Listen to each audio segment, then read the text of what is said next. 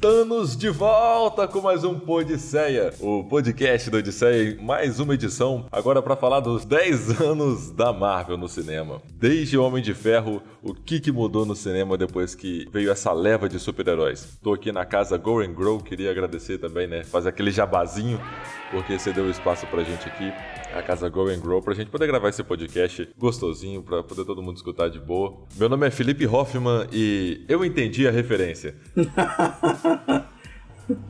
Oi, gente. Meu nome é Daniel, gênio, bilionário, playboy, filantropo. É, meu nome é Flávio e com grandes poderes vem grandes podcasts. Muito bom, muito bom. Meu nome é Thiago e há 10 anos acompanhando o Tony Sterco. Cada filme que ele sai uma bosta.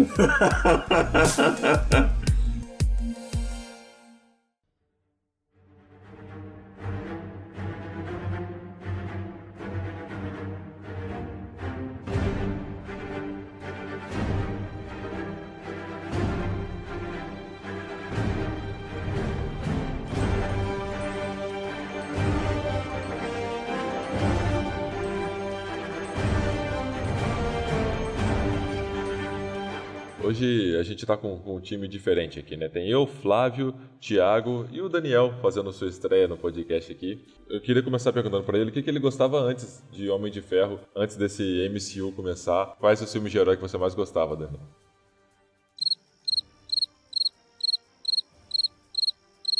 Você pode falar, Daniel. Estou nervoso, gente. Daniel trazendo dinamismo ao podcast. Ah, então, eu sempre fui fanboy do, do Homem-Aranha. E, tipo, nessa linha, é, eu gostava da. Mais pelo fato do, do, próprio herói, né? A comunicação que, que tinha mais com o público, de ser um herói mais. Eu não sei se posso dizer realista, né? Mas é uma coisa que, que, que toda criança ou adolescente, assim, consegue se identificar mais, é mais próximo do público. É, é realista não sei tanto, né? Porque a gente não costuma ver um, um homem de colã pulando, soltando teia no meio da rua, né? Infelizmente.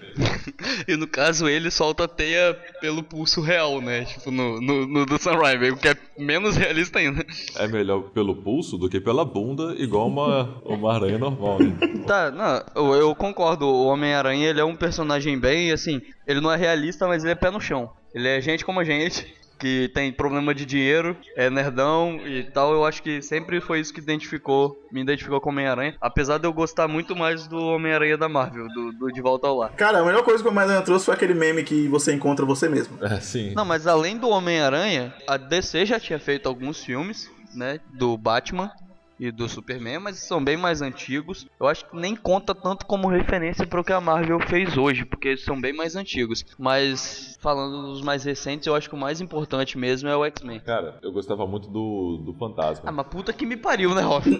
Fantasma é guilty pleasure. Cara, eu adoro aquele filme. Não, não, não, cara, não. Principalmente quando ele bota a máscara e aí ele pinta o olho de preto, tá ligado? aí você fica com a máscara e pintadinho de preto aqui no olho. Eu achava aquele filme demais. Para de passar, na verdade. Igual aquele cara que fez Titanic, né? Esse filme. É, é com, com o vilão do Titanic. Isso que o Flávio falou do X-Men é interessante porque, por mais que as opiniões sejam bem divergentes quanto à franquia inteira do X-Men, é, mas são, é uma série de filmes que levava o pessoal pro cinema para ver herói no cinema. Isso que foi bacana, né? independente das opiniões. É, eu, eu também gosto de A Liga Extraordinária, cara. Não, Hoffman, não, você não gosta de A Liga Extraordinária. Ninguém gosta de A Liga Extraordinária. O Sean Connery aposentou depois da Liga Extraordinária de tão triste que ele ficou com o filme. É, acho que X-Men é realmente a, a, franquia de maior sucesso, assim, antes de começar essa leva de, de filmes do, do MCU, né?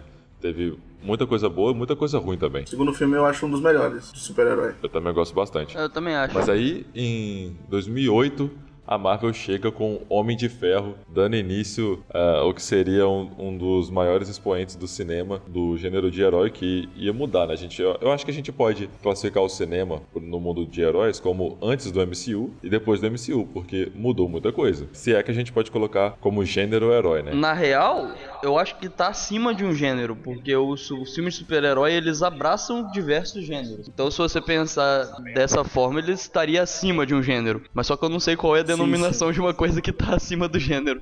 Então você tá colocando o Homem de Ferro acima de todos os filmes que você já viu na vida. Certa resposta. Não. É isso que eu ia falar também. Claramente ele não falou isso. Não, mas eu entendi o ponto do Flávio, porque assim, o, o, o gênero de super-herói ele é tido como subgênero. Mas na verdade não, porque ele, ele tem a liberdade de, de fazer vários gêneros o que a Fox tá fazendo ultimamente, né? Que ela tá pegando o Deadpool, fez uma comédia escrachada, pegou o Logan, fez um drama bem é, para maiores. Entendeu? Eles estão brincando com gêneros. O super-herói tem o poder de filme de super-herói tem o poder de, de, fazer isso. Não, mas até a, a, própria Marvel, né? Tem um filme que é mais comédia, como o, o, Guardiões da Galáxia, que na verdade é uma comédia que também é uma ópera espacial. Ele, ele abraça subgêneros, né? Tipo, ópera espacial, o filme do Homem-Formiga é um filme de assalto. O Soldado Invernal é um filme de espionagem. É, o, o do Soldado Invernal é um filme de espionagem bem daqueles década de 70, assim. Ele vai abraçando coisas, e isso é bacana. Sim, sim. Eu, eu gosto muito do, do Guardiões por trazer uma inovação no cinema, igual você falou, de ópera espacial, dentro do, do, do contexto de super-heróis. E me, me, surpreendeu muito por, por ter esse teor. Eu não achava que ele seria tão bom igual foi o James Gunn. É, surpreendeu muita gente, tanto é que dos filmes da Marvel eu acho que ele é tão redondo que consegue ser gordinho. Beijo no gordo! Ai, Deus. Eu gosto demais, cara. Eu sou apaixonado por Guardiões. Não, mas o Guardiões ele foi uma surpresa geral, porque, tipo, eram personagens que ninguém conhecia. Ninguém. Que galera dava. é, Tipo, se o Homem de Ferro era um herói B da Marvel, os Guardiões era tipo série F. A Marvel transformou o Homem de Ferro, o Capitão América, a Viúva Negra, por exemplo, em nomes in- enormes do, Heróis do de cinema de heróis. escalão. Agora eles são heróis de primeiro escalão, com certeza. Porque antes não era isso. Não, o Capitão sempre foi um herói de primeiro escalão nos quadrinhos. Ele sempre foi o líder dos Vingadores, sempre foi. Até porque ele é capitão. Mas olha o peso hoje que a Viúva Negra tem. Assim, na sociedade, para as pessoas que assistem. É. O Capitão sempre foi esse herói de primeiro escalão, então, tipo, ele não é um herói de, de escalão B como o Homem de Ferro era. O- Mas os únicos que a Marvel adaptou, assim, que era de primeiro escalão, talvez seja ele e o Hulk, que já era meio de primeiro escalão. O Hulk sempre foi um herói muito reconhecido, assim, dos primeiros. Uhum. Aí depois que veio o Homem-Aranha, que é de fato o primeiro escalão, sem nenhuma dúvida. É, acho que o mais conhecido antes de começar isso tudo era o Homem-Aranha, cara. Homem-Aranha e o Hulk. Dos quadrinhos, sem Com dúvida. certeza. Até porque o Homem-Aranha tem uma história muito grande antes de começar essa leva de quadrinhos. Você falou do Tobey Maguire, é, a gente teve desenhos do Homem-Aranha no- nos anos 60, né? É, os X-Men também, só que aí os X-Men não são parte da Marvel no cinema, né? Mas X-Men e Quarteto Fantástico sempre tiveram histórias muito fortes nos quadrinhos, sempre foram personagens importantes nos quadrinhos. É, Quarteto Fantástico eu nunca fui de ler muito, assim. Mas eu, eu conheci através daqueles filmes lá com, com o Capitão América. As pessoas gostam de falar, tipo, que a Marvel ela se arriscou muito em Guardiões da Galáxia. Assim, claro que foi o maior risco, mas eu acho que todo, toda a fase 1 da Marvel foi um risco. Porque, tirando o Hulk e o Capitão América, é, que já eram bem conhecidos, pelo menos eu conhecia assim, mas, pelo menos o público nerd, né? O Thor e o Homem de Ferro não eram tão conhecidos assim pelo público. Então, todos os filmes da fase 1 da Marvel, se todos tivessem sido fracasso, não ia ter fase 2, não ia ter fase Sim, 3, entendeu? sim, lógico. Então a Marvel acabou se arriscando em todos os filmes, pelo menos da primeira fase. Depois de Vingadores, é que eles puderam usar mais. E aí eles fizeram. é, Agora todo mundo fala assim: o que a Marvel fizer é dar dinheiro. E realmente é verdade. Homem-Formiga, um filme que eu particularmente não gosto de Homem-Formiga. Mas. Mas eu, mas eu entendo quem gosta. A minha ex- ex-ex-namorada. Você é o bichão mesmo, hein, doido? Caraca, que transão, velho. Uma, uma não citada nesse podcast. ela, ela gostou muito de Homem-Formiga, assim. Eu acho que o público geral, assim, ele, ele gosta mais, assim, se apega mais a, a- aos filmes, assim, que não são tão conhecidos. Por exemplo, ah, vou ver Homem-Formiga. E aí o cara se surpreende, entendeu, com o filme. Eu acho que hoje em dia não há mais risco na Marvel, mas na primeira fase houve risco em todos os filmes. É, da fase 1 da Marvel, acho que o que não deu certo mesmo foi o Incrível Hulk ali de 2008 também, né? Cara, eu não acho que ele não deu certo. Eu gosto do filme. Eu também. Eu acho que ele é muito longo, só isso. A minha única opinião é essa, assim. É porque o Hulk é um personagem que, apesar dele ser muito conhecido, ele é difícil de adaptar pro cinema. Ele é muito difícil, porque basicamente a história dele não é. é- apesar dele ser um cara fortão, ele não é. O, o forte dele nos quadrinhos não é ele ser um tanque. É ele ser o cara que tá dividido entre o médico e o monstro, entendeu? E isso é muito difícil de fazer no cinema.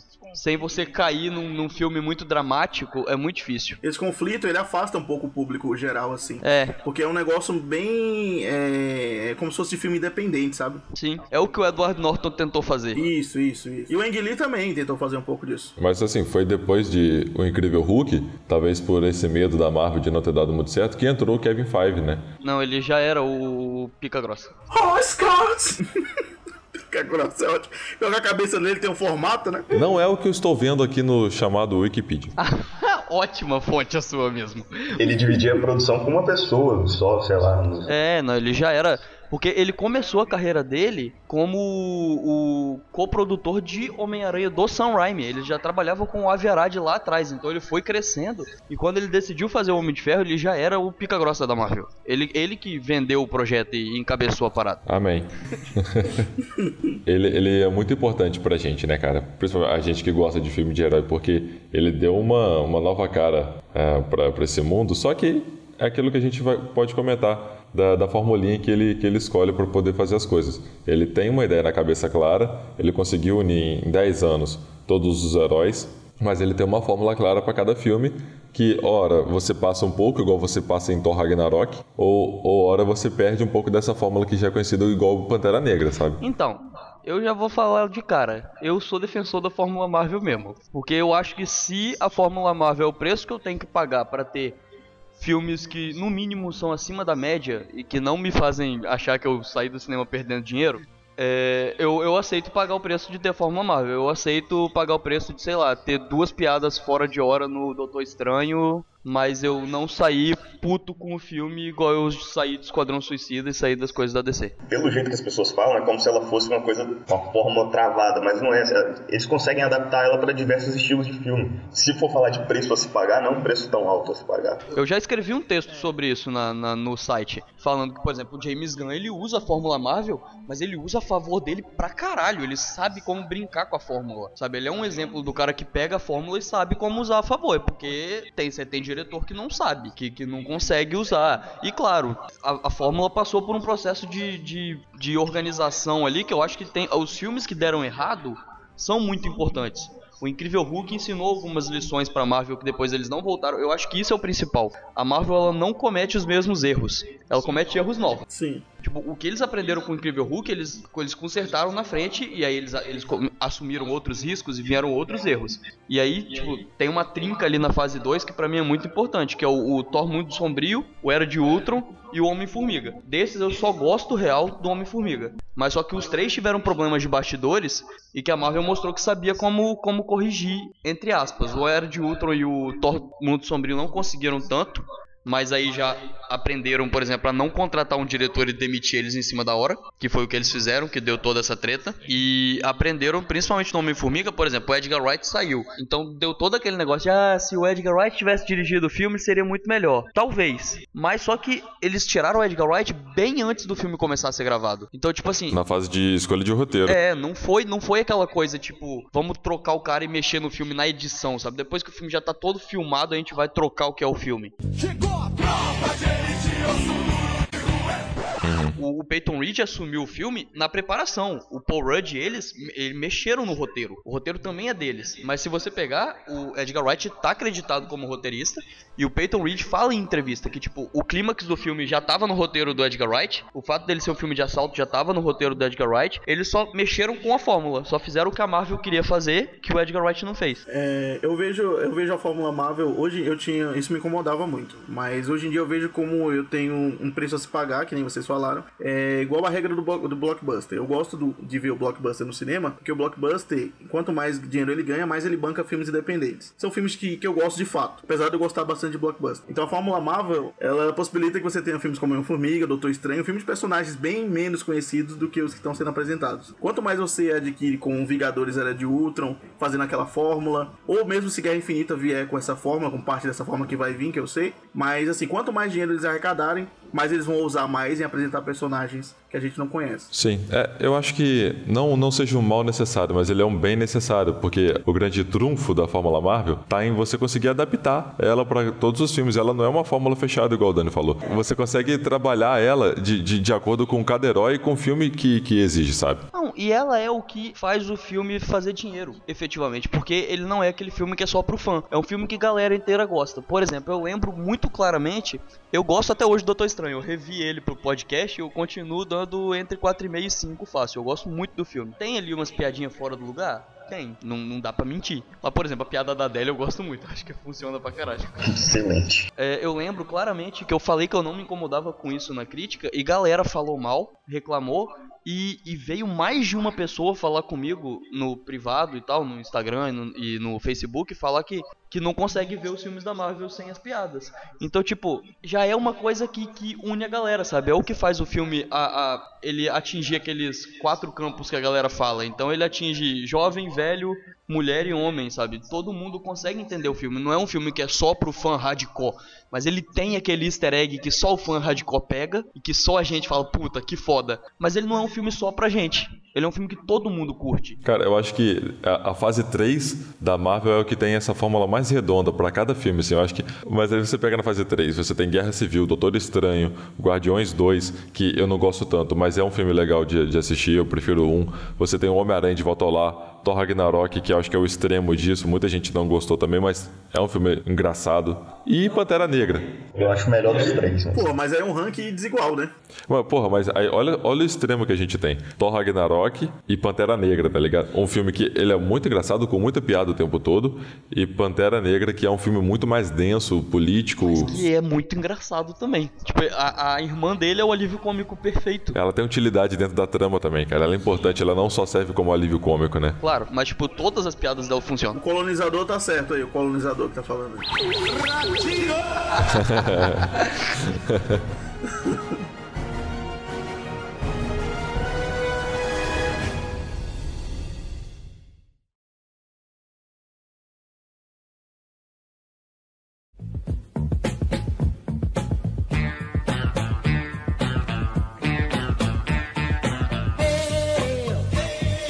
Não, mas é, é, é uma coisa que ela vai se adaptando. E eu, eu, cara, da- eu acho que a fase 3 talvez ela. Eu não sei se ela é a mais redonda, mas eu acho que ela funciona muito bem. Dentro dos parâmetros. Porque é, é isso que você falou. Tipo, o Thor ele é extremo, mas ele é uma solução que, que funcionou dentro do, do que o Thor vinha fazendo. A galera reclama, ah, não é o Thor dos quadrinhos. Sim, claro, não é o Thor dos quadrinhos. O Thor dos quadrinhos não é piadista. Mas é o Thor do cinema. Ele é uma evolução. Você vai vendo que ele vai ah, fazendo mais piada com o tempo. E é muito Chris Hemsworth. Você assiste qualquer filme do Chris Hemsworth hoje, tem piada. Ele é um cara que ele tem um tom cômico, tipo, foda. Ele tem um timing foda. Pô, Caça Fantasmas é maravilhoso, cara. Ele tá, ele tá incrível em Caça Ele é a Fantasmas. melhor coisa do Caça-Fantasmas. Apesar de eu gostar muito do filme, mas tipo, ele é a melhor coisa do Caça-Fantasmas pra mim. Mas, mas no, no- o Caça-Fantasmas é um bom exemplo de como que ele tem tom cômico. Ele faz piada, tanto piada com o corpo dele quanto piada de texto. Ele é um cara que ele sabe fazer muita piada. Então você tem que aproveitar isso no, no filme, entendeu? Você, por que não aproveitar o cara? É, sim. Porque ele não é um, um puta ator, vamos ser honestos assim. Eu queria voltar lá pra fase 1, quando começou o Homem de Ferro com o John Favreau, e aí depois veio o Incrível Hulk, o Homem de Ferro 2. É, a gente não tinha ideia da proporção que isso ia tomar, mas a gente conseguiu ver um. é, pro- projetar um futuro muito legal pro cinema é, dos heróis ali depois de, de Homem de Ferro, quando viu que ia ser compartilhado esse universo, né? Quando apareceu a Shield com os, os Vingadores ali um pouco mais pra frente. É já no Incrível Hulk, na real. Que o Robert Downey Jr. aparece na cena pós-créditos. Você já fala que ele. Eita! Ui, que delícia! Porque antes de Homem de Ferro, você não tinha nada pra você introduzir, né? E aí, quando o Homem de Ferro aparece no filme do Hulk, bicho, aí é uma, uma coisa assim: caralho, meu irmão, tá tudo junto nessa porra. E, e é a construção, né? Porque aí você pega o Vingadores, que o, o, o Chris Pratt falou na entrevista que ele deu aqui, que é uma das coisas, sabe? Não entrando naquele clichê, mas é uma das coisas que a DC não soube fazer. Eu estou sentindo uma treta! É, que é apresentar os personagens com calma, pra na hora que você juntar os caras, todo mundo já tem um background feito. Bom ou não, que é lá o Thor é o melhor dos filmes, mas ainda assim você sabe quem é o personagem, você sabe os poderes dele, você sabe os, os dilemas que ele vive, no, no mínimo. Então você entende quando todos eles brigam, por que, que eles brigam e como funciona. Você não tem que colocar isso tudo dentro de um filme só. Que aí o Vingadores acaba funcionando, porque você construiu bem. Porque, por exemplo, o Capitão América, o primeiro Vingador, na época eu lembro que eu não gostei. Mas hoje, quando eu- agora quando eu revi, o filme é bem decente, cara. Ele é bem legal. Ele é um filme de guerra bem, bem bacana, sabe? Que funciona muito bem. E o Thor é aquilo ali, mas o Homem de Ferro é foda. Eu lembro até hoje da sensação de entrar no cinema e quando eu peguei o celular pra olhar, eu falei, caralho, o filme já tá acabando. Você pegou o celular dentro do cinema, Flávio Augusto. Pra olhar a hora. Só pra Só subiu a luzinha que incomoda. Mas isso que você falou é verdade. E você tava citando só os, atores, ah, os personagens principais, né? A Viúva Negra já tava, porque ela entra no Homem de Ferro 2. E quando você pega personagem secundário ou, ou personagem de co-protagonista, sei lá, por exemplo, você também não precisa ficar apresentando que você gastaria muito tempo. Sei lá, em qualquer filme da Marvel, por exemplo, a Pepper aparece. Não precisa colocar mais nada. Já, você já só vê a cara da atriz lá, você já relembra tudo e já encaixa. Não, e, e igual você falou, com todo mundo, por exemplo, o vilão do Vingadores é o Loki. Você não precisa fazer esforço pra apresentar, porque o cara já foi muito bem apresentado do Thor. É tipo a melhor coisa do Thor. Então quando você traz de volta, você traz a melhor coisa do pior filme, mas você não precisa apresentar o vilão. Você não precisa ficar fazendo todo aquele negócio de ah, qual é o, o a motivação dele, você já sabe tudo. Ma- Mais que isso, dá pra você trabalhar melhor o personagem. Você não precisa trabalhar em, em um filme 90 minutos, em cento e poucos minutos. Você trabalha em 3, 4, 5 filmes. É, é igual o Mark Ruffalo falou isso. Ele falou que o Hulk, ele não tem um filme solo, mas ele vai ter um arco desde o Thor Ragnarok até o Vingadores 4. Então, tipo, ele não tem um filme solo, mas eles criaram um arco personagem. A gente ainda não sabe se vai ser um arco bom, porque faltam dois filmes do arco. Você desenvolve o personagem dentro de filmes que não são dele, isso não é problema. O Homem de Ferro, ele, ele desenvolve muito nos Vingadores, por exemplo. O Era de Ultron é muito importante pro, pro, pro Homem de Ferro, porque é o filme que ele fala, puta, as merda que eu faço tem consequência. E isso fica no restante dos filmes, porque ele, ele relembra disso no Homem de Ferro 3, que eu vou defender até o fim, porque eu gosto do filme. Apesar da galera não gostar, eu gosto do filme. Horroroso. E ele usa isso também, por exemplo, no Homem-Aranha de Volta ao Lar. Naquela cena que ele fala pro Peter que se alguém morresse ia ficar na consequência, na, na consciência dele, só faz sentido porque a gente já viu ele enfrentando esse mesmo dilema no Era de Ultron. Que a galera morre por causa dele ele fica tipo lá, puta, deu merda. Você vê Guerra Civil, cara, ele não dá um sorriso, ele, ele é denso, ele é pesado, ele é forte, cara. E isso é um desenvolvimento do personagem que não passa só pelos filmes do Homem de Ferro. Passa por todos, passa pelos Vingadores. É muito bom isso. Até, até as piadas dele, ele faz sem, sem sorrir, assim. Ele faz de uma Sim. forma debochada e meio irônica. Então, eu tava aqui pensando, é, a DC ela nunca vai chegar nos pés da Marvel no cinema, pelo menos. Polêmica! Porque ela não é criativa e ao mesmo tempo é, a Marvel criou uma ideia maior do que os seus filmes. Por exemplo, quando eu tava assistindo Logan, as pessoas viam o logo Marvel, achava. Tem gente que. O público leigo ele não sabe a diferença entre o, MS, o MCU e os filmes do Deadpool e os filmes do Logan que são da Fox. Então ele esperou, o público esperou uma cena pós-créditos no filme do Logan. que burro, dá zero pra ele. A ideia da Marvel, ela já tá maior do que os filmes, entendeu? Por isso que eu, que eu falei, a DC não vai chegar aos pés, pelo menos é, agora nessa, nessa década, vamos supor. Pode ser que chegue na próxima década. A, a- a médio prazo isso não vai rolar. A gente bota aí um- uns 20 anos pra mais pra isso acontecer. É um negócio a longo prazo, porque a Marvel criou a ideia e, e ela tá na cabeça das pessoas ainda. Se a DC ela tem que ser criativa e criar outra coisa, por exemplo. Eu, eu criaria o multiverso, se fosse eu. Mas eu, eu já acho que a Marvel vai fazer isso agora em Guerra Infinita. Ela vai criar o multiverso. Então ela vai criar na frente da. A gente pega Os Vingadores, é, é o filme que encerra a fase 1 da Marvel. É o filme que, que apresenta todos os personagens e aí junta tudo pra encerrar um arco daquilo ali com o Loki, que já era um vilão que a gente tinha apresentado. Na DC, a gente não tem isso, cara. Porque vamos ter Batman, é, Homem. O. Homem de Ferro, não, caralho. Bugou o menino aqui.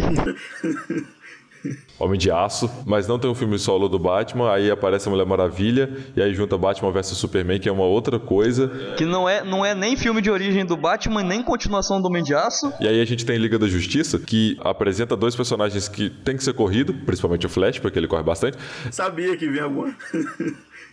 e o, e o Aquaman, e o Cyborg também. Tanto é que cortaram muito do filme do, da, da Liga por causa do Cyborg, tá ligado? Se, se tivesse esse tempo de apresentar o Cyborg, o, o Flash, o Aquaman, e depois vir um filme da Liga da Justiça, beleza. Mas essa necessidade da DC tão grande de fazer dinheiro, é, querendo juntar tudo rápido, Ela quer chegar onde a Marvel chegou antes. Então, tipo, ah, a Marvel já tem, já tá indo pro terceiro Vingadores, a gente tem que fazer. tem potencial, porque tem a, a Santa Trindade do, dos super-heróis. Ele tem talento pra isso, Juninho. Mas nada se constrói se você não tem uma base sólida, tá ligado? Não, mas, é, por exemplo, o Guerra Civil, ele, o Kevin Feige já admitiu isso, que ele decidiu fazer o, Guerra, o Capitão América Guerra Civil depois que a DC anunciou que ia ter o Batman vs Superman. Porque, mas só que a diferença tá aí. Os caras, do, os roteiristas do Capitão América, eles já estavam pensando num filme focado no Soldado Invernal. Que é o gancho que fica depois do Capitão América Soldado Invernal. Então, aí o Kevin Feige chegou lá na preparação do roteiro ainda, não é quando o filme já tava pra sair. Ele chegou lá atrás e falou: vai ser guerra civil essa porra. Se vira aí, mexe na história. E os caras trabalharam em uma história. Então, tipo, tem gente que não curte guerra civil. Eu gosto muito. Mas, tipo, mas independente do que for, ele funciona. Que é o que o Batman vs Superman não consegue fazer. Ele funciona tanto como continuação do Capitão América, na trama do Soldado Invernal, quanto como guerra civil. Sim, sim. É aquela coisa, né? Querendo é poder. Tipo, se fosse, o pessoal do DC podia entrar pro X-Men. Como assim? Não entendi. Porque querer seria poder. Aí você pode entrar no X-Men. Tá, tá muito à frente do meu pensamento isso aí. Ainda não entendi, cara. Eu não entendi, ô Daniel. Temos um aspirante a Hoffman.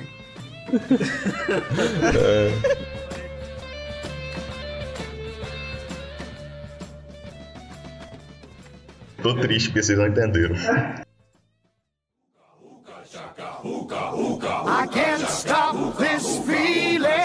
Gostaria de dizer que Homem de Ferro 3 é horroroso. Só isso que eu queria falar. Não é não. O 2 é pior. É ruim, é ruim. Cara, eu assisti, esse- eu reassisti esses dias também. Eu não sei por que eu não gostei no, na primeira vez que eu assisti. Agora eu gostei mais. Você já reveu o 3, Thiago? Já revi, já revi. Eu já revi duas vezes o, o terceiro filme eu- e cada vez que eu revejo eu odeio mais. Homem de Ferro 3 foi o primeiro filme do Homem de Ferro que eu assisti no cinema. Ou do, da Marvel, na verdade. E, assim, depois que eu vi o, o primeiro Homem de Ferro, eu comecei a ler as HQs do Homem de Ferro, que eu me interessei, né? Foi ao contrário, que nem quando o jogador número 1 lançou o filme e aí a galera tá começando a ler o livro agora. Foi o que aconteceu comigo.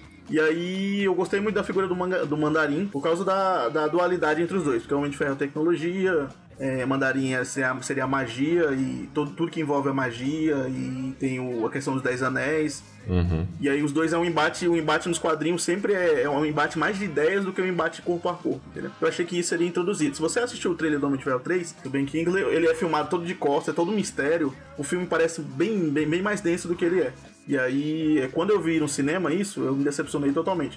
Principalmente com aquela criança também que é introduzida depois, que eu acho um saco. É a melhor coisa do filme, é o menino. A cena do avião eu acho incrível, mas de resto eu não gosto de nada do Homem de Ferro 3. Eu acho que os caras fizeram uma salada, uma e a reviravolta atrás de reviravolta. Eu, eu não gosto. Eu, eu não curto. Eu gosto mais do segundo. Aquele molequinho é, é o Tony, ele é chato, ele é perturbado igual o Tony. É chato, chato. Aquele moleque é chato. Cara, eu prefiro dois. Porque tem a cena em Mônaco de Fórmula 1 no, Só por isso. Eu gosto muito do 2 porque eu gosto muito é, da visão do Homem de Ferro do alcoolismo, né? O demônio da garrafa e tudo, inspirado nessa HQ. Eu gosto muito dessa, dessa visão dele se autodestruindo, que é uma consequência que o- até o Flávio falou que é, muita gente fala que os filmes da Marvel não têm consequência. Eles têm sim. Acontece, o personagem ele tá sendo quebrado no decorrer dos filmes. Do Homem de Ferro 2, ele já tá sendo quebrado em Vingadores. Aí Homem de Ferro 3 é que ele começa a ser mais quebrado ainda, com a possibilidade das pessoas ao lado dele morrerem. E aí vai continuando todo o desenvolvimento dele. Por isso que eu gosto mais do 2, porque é o começo da destruição dele, eu É uma consequência a longo prazo, né? Não é uma consequência Isso, tipo, isso. ah, morreu, ele morreu no 2. Não, é uma, cara, é uma co- coisa que vai sendo construída aos poucos.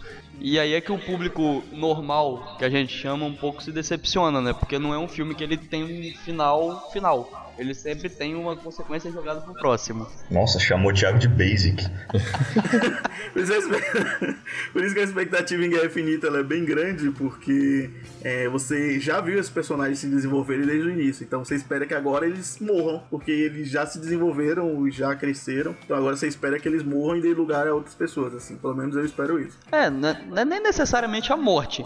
Porque eu acho, pra mim, eles vão mandar o Tony Stark pra algum lugar pra, pra continuar usando o Downey Jr. em doses homeopáticas às vezes. Porque é um cara que é muito rentável pra Marvel, pra eles jogarem ele fora. Eu acho que, que ele sai, mano. Eu acho que ele sai. Eu não acho que ele sai de vez. Eu acho que eles vão meio que aposentar o Homem de Ferro e eles vão usar ele em algum outro momento como não como o Homem de Ferro, Pra ser mentor, como o Tony Stark. Acho que esse papel, que é o do Tony Stark, de uma forma diferente com o Doutor Estranho. Ele vai ser o responsável por, আলাইকুম por isso que o, o Tony Stark é, só que tá encerrando um ciclo, cara. Eu acho que vai ter consequência. E, e, tipo, na minha cabeça, por exemplo, eu vejo, tipo, Capitão América morrendo nos braços do Homem de Ferro. Isso seria a consequência final, porque, tipo, isso quebraria ele de uma vez por todas. E ele teria que, sei lá, tipo, fazer tipo uma Capitã Marvel. Ele vai construir uma armadura e vai falar, vou pro espaço pra me isolar de tudo. E aí, tipo, quando eles quiserem voltar com o cara, eles podem voltar. Ele pode participar do Guardiões, ele pode participar do que eles quiserem, mas, tipo assim, participação especial. Eu não acho que eles vão matar o Homem de Ferro. Na minha cabeça, é uma teoria, eles podem matar, e eu acho que a morte dele também seria um final válido. Mas eu acho que, como negócio, talvez não. Porque o Doutor Estranho, ele é um personagem que ele tem potencial pra assumir o protagonismo dos filmes, como o Homem de Ferro faz. Tanto ele quanto a Capitã Marvel. O Doutor Estranho seria o- o Homem de Ferro, a Capitã Marvel seria o Capitão América. Sim. Mas o Downey Jr. tem uma coisa que nem o Cumberbatch tem, nem a Brie Larson tem. Ele é showman. Show! Ele, ele vai pros eventos de Homem de Ferro, ele, ele é um cara que ele divulga o filme de um jeito que nenhum dos outros dois consegue. Ele teria que ser substituído talvez aí pelo Chris Pratt ou pelo Tom Holland, que são os caras que tem mais uma veia showman assim. O espaço pro Doutor Estranho. Agora que pode entrar, né? Porque a gente tá falando isso, mas daqui a alguns anos pode juntar o Quarteto Fantástico, pode juntar muita coisa que a gente não tá é, acostumado a ver junto. Já pensou a gente ver o Doutor Estranho com o, com o Senhor Fantástico, com a galera do X-Men, sabe? Esse, essa, essa curva de crescimento do, do, do Doutor Estranho, até a, a maçonaria dos heróis ali também, sabe? Que, que existe. A maçonaria dos heróis. Baita nome, baita nome. É os Illuminati. São os Illuminati. Mas aí o Homem de Ferro precisaria estar. Então, e aí cabe o Downey Jr. tá nisso, sabe? Como conselheiro Illuminati ali, o primeiro conselheiro. A maçonaria dos heróis, que blasfêmia. No lugar do olho de Agamotto, você bota o olho dos Illuminati. Dar dó- nota de um dólar. Mas então, é uma possibilidade. Tem galera falando que já vão colocar coisa da Fox agora. Eu acho, não acho que vão colocar. Porque se essa porra dessa, dessa negociação der alguma coisa errada, eles vão ter que ficar picotando filme, vai dar bosta. Sabe? Eles não vão usar isso, o, nem, nenhum dos dois Vingadores pra juntar. Não, não pode colocar. A- a- o fim da negociação tá previsto para sair entre maio e julho de 2019. O Vingadores 4 estreia no começo de maio.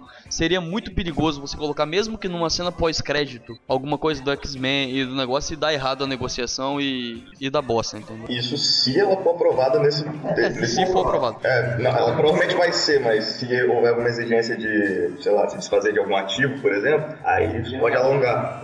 Porque ah, ah, Temos aí, temos aí um estudante de economia dando sua opinião. Estudante de economia dando opinião econômica.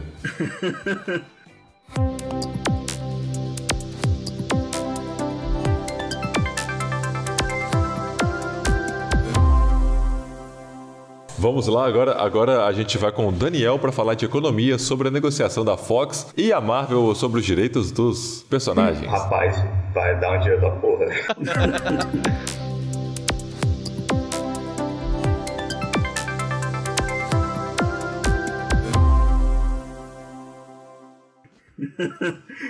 Cara, eu acho que a questão dos Illuminati, ela é muita brisa, assim. Ela, ela- se ela for jogada, ela vai ser jogada lá pra década de, de 20 a 30, tá ligado? 2020 a 2030. Ah, mas é. Se eu, se eu fosse a Marvel, presidente da Marvel, Thiago Soares. Gente, 2020 é daqui a dois anos. Então, em 2019 eu fazia meus filmes e eu tirava o 2020 como ano sabático, se eu fosse a Marvel. Será? A Marvel não vai tirar um sabático, não. Porque aí daria um tempo pra galera digerir tudo que aconteceu e aí jogava em 2021 os novos filmes aí. Illuminati, Quarteto Fantástico, Namor, que eu quero muito ver também. Mas coisas relacionadas à Fox só vão sair de 2020 pra frente, porque 2019, o filme depois de Vingadores é o Homem-Aranha de Volta ao Lar 2, já foi confirmado. Que não deve ser esse nome. É lógico que não vai ser de Volta ao Lar 2, mas é o nome que ainda tá, que eles não deram o nome ainda. Mas isso já foi confirmado. Em 2019 tem Capitã Marvel, Vingadores 4, Homem-Aranha 2. E o primeiro filme de 2020 é o Guardiões 2, 3, volume 3. Então até aí não tem Fox misturada. Sim, sim. A partir daí é que o pau pode comer. Vocês acham que o, a Marvel ela vai lançar um novo personagem assim? Tipo, ela vai lançar uma surpresa? Porque assim, até agora a gente só falou de continuação, né? Pra, pra depois. Vocês acham que elas vão jogar um personagem, mais um personagem novo pra dar uma arriscada, hein? Tem a Capitã Marvel. Tem o Adam, não tem? Não, a Capitã Marvel, ela já tá confirmada desde 2030, e sei lá.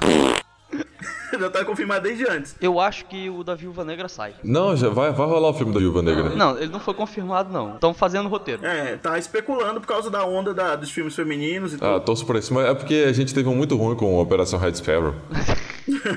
A única coisa que a DC saiu na frente da Marvel foi fazer um- uma personagem feminina em filme solo antes. Se a Marvel faz seguido Capitã Marvel e Viúva Negra, ela já passa na frente da DC de novo, porque aí você vai ter duas protagonistas femininas com filme solo. É. Compro pré-estreia pras dois. Mas eu acredito que a Marvel não vai fazer o filme da Viúva Negra agora, não. Eu acho que Capitão Marvel, eles vão fazer Capitão Marvel e aí eles vão esperar Capitão Marvel. Eu acho que vai demorar, mas não tanto pela recepção, porque eu acho que a recepção já foi comprovada com Mulher Maravilha. Eu acho que, tipo, Eu não falo nem questão de recepção, não. Eu falo assim, é... Porque assim, a Mulher Maravilha tinha sido a melhor coisa do Batman vs Superman. A Mulher Maravilha tinha sido a melhor coisa do Batman vs Superman. Claro que o filme dela já estava sendo feito, mas ah, eu achei a Mulher Maravilha a melhor coisa do filme do Batman vs Superman. E aí o público já teve uma aceitação muito grande com a Mulher Maravilha em si. As pessoas gostam muito da Viúva Negra também. E também não. É, da Capitão Marvel, ninguém. É uma atriz assim, que é mais conhecida. Não é tão conhecida do público geral. A Bry, Bry né? Larson, sei lá. Brie Larson. Eu não sei pronunciar meu nome. Que isso, cara? Brie Larson. Então, a Brie Larson, ela não é um não é uma atriz tão conhecida assim do público. Eu acho que, que a Marvel vai dar um, não vai esperar assim. Até porque se ela marcar, sei lá, pra 2020, o filme da Viúva Negra, vai ser um filme, eh, teoricamente, que eu acho rápido de se fazer, assim. Não vai ser um filme que eles vão gastar tanto, eu acredito. Que a Viúva Negra é um combate corpo a corpo, não tem poder, então não vai ser um negócio tão de... Apesar de hoje tudo usa efeito visual, eu acho que não vai ser um filme que vai demorar muito a ser feito, não. Se for fazer assim. A Marvel pode decidir, tipo, hoje, sei lá, ah, 2020 vai sair aí Viúva Negra. E aí eles vão filmar em 2019. O Pronto. maior impedimento pra Viúva Negra seria com temática. Vai muito pro espaço. A Viúva Negra pode destoar dependendo de onde ela ficar aí. Tem quadrinho? Eu não conheço. Tem quadrinho da Viúva Negra, assim, histórias interessantes? Vocês já leram alguma coisa ou não? Tem, tem, tem uma recente que é muito boa. Não, tanto ela quanto o Gavião Arqueiro. Eles têm HQ solos recentes muito boas. Não, o Gavião Arqueiro, o Gavião Arqueiro muito louco. A, a- HQ nova do Gavião, que tem até a menina que entra meio que como parceira dele, é muito boa. Mas, mas ele veio depois dos filmes. É, não, vieram depois dos filmes. Ah, tá, pode crer. Não, a Viúva já tinha, é porque o Gavião, ele investiram nele mais agora, recentemente, por causa do- dos filmes, ele ficou mais conhecido, né, entre aspas. é, entre bem aspas, né, porque ninguém tem todo mundo cagando aí pro, pro Gavião. Tem gente, ah, o Gavião não tá aparecendo, não sei o quê, mas tem gente que fala, ah, deixa o... Pô, eu- eu- ele vai ter uma importância muito grande em Guerra Infinita.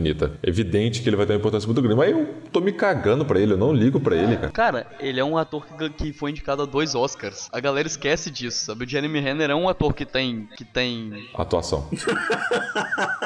é um ator que tem atuações. que tem nome, que tem presença, entendeu? Então, tipo, não é, não é um ator que você ignora totalmente, assim, não. Ele tem, ele tem um papel ali. Jeremy Renner é aquele ator que é esquecido no, no churrasco, tá ligado?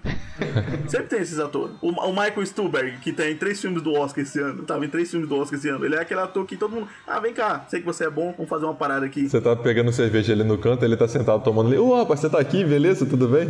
Aí continua andando. É, tipo assim.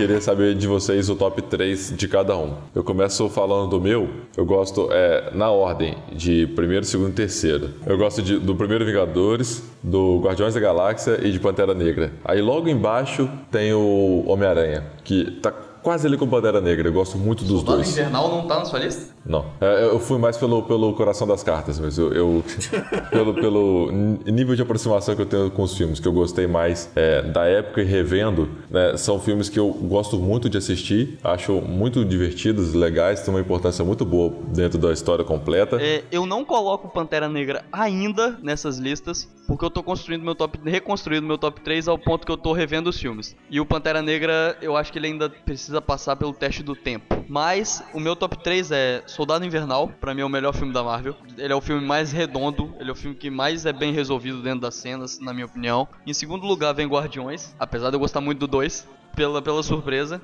E Os Vingadores, pela importância do filme. Eu acho que ele é o filme que estabelece a fórmula de uma vez por todas e é a reunião. E é porque é nerd, né, cara? Nossa, aquela, aquela cena de- da volta deles, que eles estão em círculo, aquilo, aquilo é, é- é um orgasmo, tipo, múltiplo, total. Mas o Homem-Aranha tá ali. Em quarto, porque eu, eu coloquei isso no meu Twitter. Ele não é o melhor filme da Marvel, mas ele é o meu filme favorito. Porque ele tá no coração. Porque- por causa do Homem-Aranha. Pela minha relação que eu, que eu tenho com o Homem-Aranha dos quadrinhos, de coisa de infância e adolescência. Bom, em primeiro lugar, é, eu colocaria Vingadores, primeiro. Assim, aquela ceninha, aquela pequena cena dos, deles, aquela câmera rodando em volta deles, que me dá arrepio até hoje de, de- de lembrar. O, em segundo lugar, o meu filme favorito, que é Doutor Estranho. Em terceiro, acho que seria Guardiões, mas empa- talvez empatado com o quarto com, com Guerra Civil, porque Guerra Civil é muito bom. Assim, Tecnicamente, como um filme, ele é muito bom. Tá, tá, justo, justo, aceito. Sem treta. Vai, Thiago. Vou de top 5 porque eu sou gordo, então eu mereço mais. É, Quinto, é, Doutor Estranho, porque eu gosto muito. É, do Mundo Mágico. Quarto, Homem de Ferro, porque começou tudo. E eu gosto demais do Homem de Ferro. Eu acho o filme mais cru da Marvel, assim. É aquele filme que é palpável, tá ligado? Você não sente tantos efeitos. Terceiro, Pantera Negra, pela importância. É, é o filme, eu acho um dos filmes mais filmes da Marvel, assim, que tem mais a identidade autoral do. Eu acho que depois do James Gunn e ali fica, o Ryan Coogler fica empatado com o Atiti, Taika, em, em questão autoral. Acho um filme bem autoral, apesar de ter alguns vícios Marvel de ser. O Pantera Negra é um dos filmes mais do Ryan Coogler, assim, que eu consegui sentir a mão do diretor no filme. Segundo, Vingadores, porque eu sei as falas decoradas, tudo. Toda vez que tá passando assim na TNT, ao começar da TNT, paga nós. Tá sempre, eu tô sempre assistindo. Queremos mimos. Não, mimo de TNT, porra, vai explodir tudo, velho. Nossa. Gosto muito dos Vingadores porque eu acho que o Vingadores é um filme que tem. Se você vê o Vingadores, ele não é um filme de ação, não tem tanta ação. A ação ela fica mais pro, pro último ato eles conseguem é, gerar é, a conversa, só diálogos, consegue fazer com que o filme se torne interessante, ao mesmo tempo em que fica aquela. É, é, a origem da rivalidade entre Homem de Ferro e Capitão, é a origem da rivalidade entre Hulk. E o primeiro, para mim, é Soldado Invernal, é o filme que eu mais gosto da Marvel. É o filme que eu vi no cinema três vezes mas é o filme que eu gosto mais assim, não só pela seriedade, assim, é um filme que tem é o filme que ele sabe transitar entre os gêneros de forma perfeita, assim, tem piada, a ação é de primeira, aquela cena de luta de facas entre o Soldado Invernal e o Capitão América, eu acho incrível aquela cena. Aquela cena que ele joga o escudo nele, ele pega assim e olha assim, eu acho uma das melhores caracterizações assim dos quadrinhos, de a transferência de quadrinhos para filmes. Soldado Invernal para mim é o melhor filme da Marvel até agora. Vamos ver Guerra Infinita aí. Como seria um orgasmo múltiplo total? Fiquei aqui com esse pensamento. curioso, curioso também. Seria gozar pelos ouvidos, pelo nariz também. Jesus. Não, vou, não vou deixar minha família ouvir esse podcast. Esse podcast não é family friendly. É fat friendly, não. Não, Fat Family se fosse solo, só eu, né?